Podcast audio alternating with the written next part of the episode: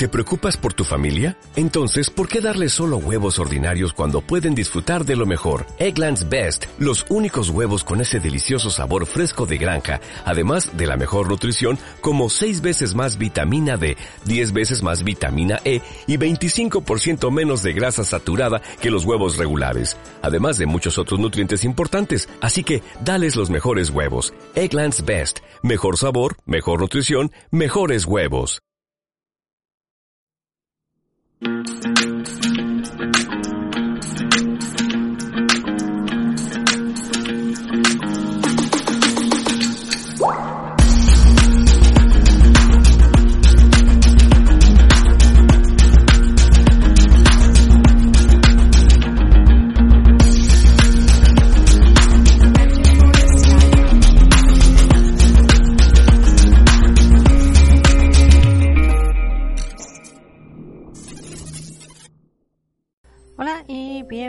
De Conocimiento Humano, tu anfitriona Pues bueno, vamos a hablar de un tema lo suficientemente interesante como siempre los que te traigo aquí. Y en esta ocasión vamos a hablar de tulpa, que son seres creados mediante el poder del pensamiento, así como lo estás escuchando. Para esto sabemos que nosotros los seres humanos pensamos y además con esos pensamientos hacemos creaciones. Vamos a decir que cuando se crean, ¿qué es lo que pasa aquí? Vamos a decirte que estamos hablando de estas entidades llamadas los tulpas. Esta vendría siendo una entidad autónoma que existe en el cerebro de un entrecomillado anfitrión. Se diferencia del anfitrión en que posee su propia personalidad, opiniones y acciones que son independientes de las del huésped y son entidades conscientes porque poseen conciencia de sí mismas y del mundo. Un tulpa completamente formado es o se parece mucho a un punto indistinguible, un verdadero otro ser consciente, sapiente, que cohabita con la conciencia del huésped. Parecería sacado de algo de ciencia ficción, pero vendría siendo no crear otra personalidad, sino con ese pensamiento darle forma a otro ser consciente y que se aloja en el cuerpo humano. Y bueno, las formas de pensamiento y los tulpas se crean enfocándose en un solo pensamiento e infundiendo ese pensamiento con emociones intensas, convirtiéndose en algo más que una energía mental. Una vez creadas las formas mentales y las tulpas existen en todas las realidades espirituales y conforman lo que se conoce como el reino imaginal. El reino imaginal interpreta toda la existencia y es el depósito de las formaciones y energías del pensamiento colectivo. Las formas del pensamiento y las tulpas se pueden experimentar físicamente, pero en la mayoría de los casos se experimentan como apariciones. No obstante, existen como entidades separadas que se manifiestan como formaciones físicas y aparición. Vamos a entrar en esta pregunta. ¿Qué son los tulpas? Los tulpas son formas de pensamiento que tienen su origen en el budismo tibetano y en la religión Bon. En estas tradiciones, los tulpas son seres u objetos creados conscientemente. La palabra tulpa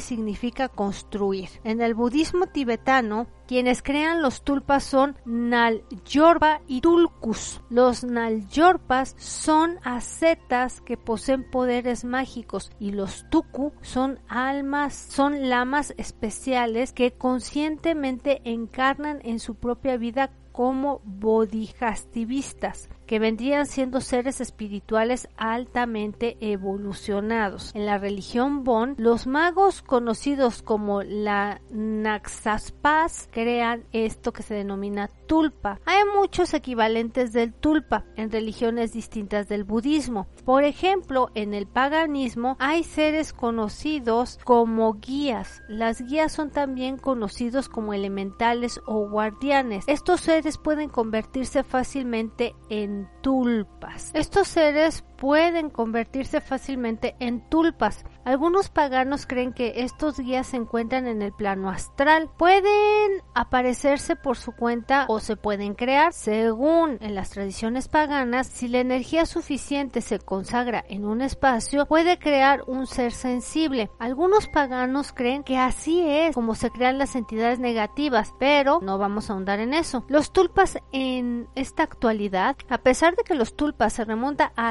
de años, se dio a conocer a través de el Internet debido a una creciente población de personas interesadas en la tulpamancia, el acto de crear y mantener una relación con un tulpa. Se dice que el origen comenzó en un foro de estos que denominamos 4chan, donde un usuario sacó el tema de tulpas, pero desgraciadamente esta es una historia con un final desagradable. La nueva tulpamancia acabó siendo muy peligrosa. Les digo, no abran también puertas que no sepan cerrar porque muchos maltrataron a sus tulpas o no sabían cómo funcionaba la tulipamancia, acabando en una destrucción de sus creaciones mentales. El pensamiento y los tulpas. Según también vamos con los teósofos, hay tres clases de formas mentales. La primera clase es aquello que toma la imagen del pensador. La segunda clase es aquello que toma la imagen de algún objeto material. La tercera clase es aquello que toma la forma enteramente propia, expresando sus cualidades inherentes en la materia que dibuja a su alrededor. A esta lista vamos a agregar una cuarta clase, la que toma la forma colectiva de una mente en grupo conocida como egregor. Hay también cuatro clases distintas de formas de pensamiento, no obstante tiene cualidades similares. La forma del pensamiento de la primera clase que toma la imagen del pensador es cuando una persona imagina y enfoca intensamente que está en otro lugar, como en otra ciudad u otro país. Con un enfoque intenso se ve a sí mismo en otra localidad realizando diversas actividades. Han creado una forma de pensamiento de sí mismos que existe por separado de ellos. Tienen autonomía y conciencia mental. En algunos casos otras personas pueden ver y sentir la forma del pensamiento de esa persona como una aparición. Un caso que te platicaré conocido fue el del padre Pío. Pudo estar en el convento y luego proyectar la forma del pensamiento de él mismo en varios lugares. La gente de esos lugares lo veía u olía la fragancia de las rosas que indicaban su presencia. La segunda clase,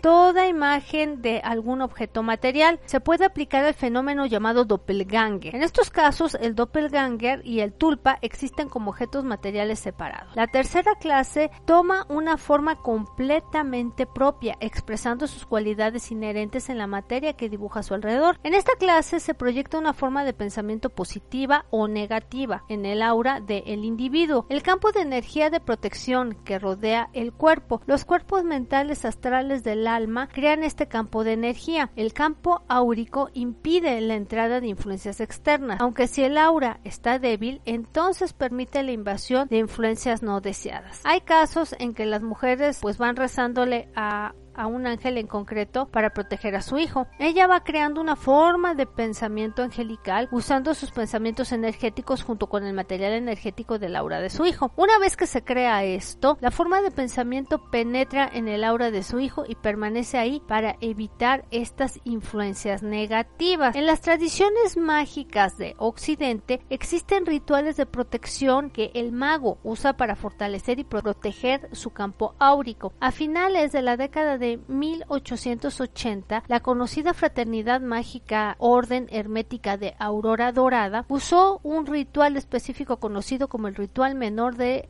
desierto del pentagrama para crear un fuerte campo áurico para proteger al mago de las malas influencias o para los que trataran de ser influencias intrusas. Al crear ángeles de la guarda y usar el ritual del el destierro, los cuerpos mentales y astrales del alma usan las propiedades energéticas del aura y las energías circundantes para crear el campo de protección como una forma de pensamiento positiva. Sin embargo, hay hay casos en que la forma de pensamiento del campo áurico no es positiva, sino negativa. ¿Cómo hacer a un tulpa? Bueno, ahí te va. Tómate un momento para pensar realmente en la persona de tu ser. No tienes que ser específico. A los tulpas les gusta desarrollarse un poco por su cuenta. Algunas personas eligen omitir este paso porque quieren dejar que tulpa crezca por sí mismo. Decide cómo se verá tu tulpa. A muchas personas les gusta dibujar su tulpa porque alguien les dibuje el suyo. Antes de comenzar a dibujar debemos describir el tulpa con palabras. Te diré y te preguntaré, ¿femenino o masculino? Femenino calmado, atento, afectuoso, paciente, masculino, fuerte, persistente, protector y fiel. ¿Es hombre o mujer? Color de ojos, cabello, piel. ¿Es humano, animal, extraterrestre o un objeto? ¿Qué tipo de cuerpo tiene? ¿Qué ropa usa? ¿Qué corte de pelo tiene? Ahora que ya tienes una descripción basada de lo que es un tulpa, puedes comenzar pues a hacer el dibujo. Dibuja todo lo que puedas. Su estilo de caminar, diferentes poses y expresiones faciales. Si no puedes o no quieres dibujarlo, pues piénsalo. Siéntate y medita tu tulpa. Encuentra un lugar tranquilo donde nadie te vaya a molestar durante un buen rato. Ahora siéntate y relájate. Preferiblemente esto debe de hacerse sentado en una silla cómoda con los pies apoyados en el suelo y la espalda recta. Escucha tu respiración y concéntrate en ella mientras relajas la mente de cada parte de tu cuerpo. Lo que digo es que esta es una forma de hacer un tulpa.